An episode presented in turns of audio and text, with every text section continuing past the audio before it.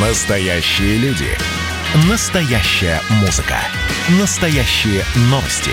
Радио «Комсомольская правда». Радио про настоящее. 97,2 FM. эм. Под капотом. Лайфхаки от компании «Супротек». С вами Кирилл Манжула. Здравия желаю. Как всем нам известно, зимняя резина делится на шипованную и так называемую липучку. И каждый год перед наступлением холодов на всевозможных автомобильных форумах разгораются споры, а какая лучше и эффективнее зимой. Предлагаю и нам это обсудить. Для начала сразу исключим из нашего разговора тему всесезонной резины. Высказывания о том, что такие покрышки плохо работают и летом, и зимой, конечно, несколько утрированные, но в целом имеют под собой обоснование.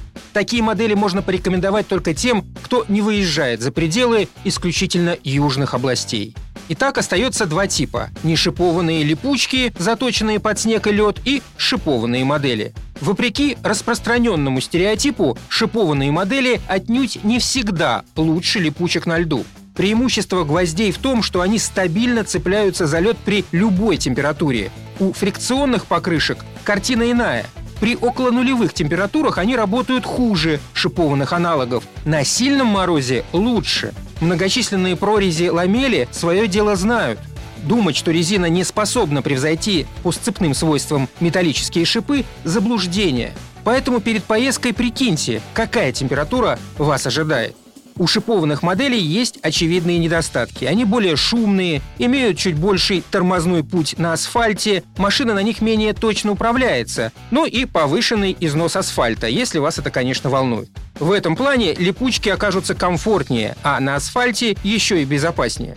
Тому же резина с гвоздями, растеряв со временем свое железо, отнюдь не превращается во фрикционные, со всеми их преимуществами. Ведь покрышка была изначально задумана для работы с шипами. В этом плане жизненный цикл нешипованной резины может оказаться дольше. Разумеется, все вышесказанное касается моделей одного ценового уровня, одного класса. Если сопоставлять шины с разных полюсов рынка, вполне могут быть парадоксы. Дорогая шиповка будет шуметь на уровне бюджетной липучки или, к примеру, дешевая модель с гвоздями не сможет превзойти на льду породистую скандинавку. Отсюда еще один совет – не экономьте на шинах. Однажды они могут спасти вам как минимум машину, как максимум жизнь.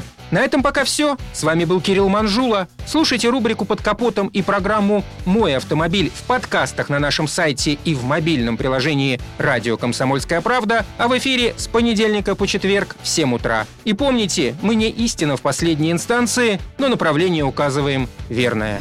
Спонсор программы ООО «НПТК Супротек». Под капотом. Лайфхаки от компании «Супротек».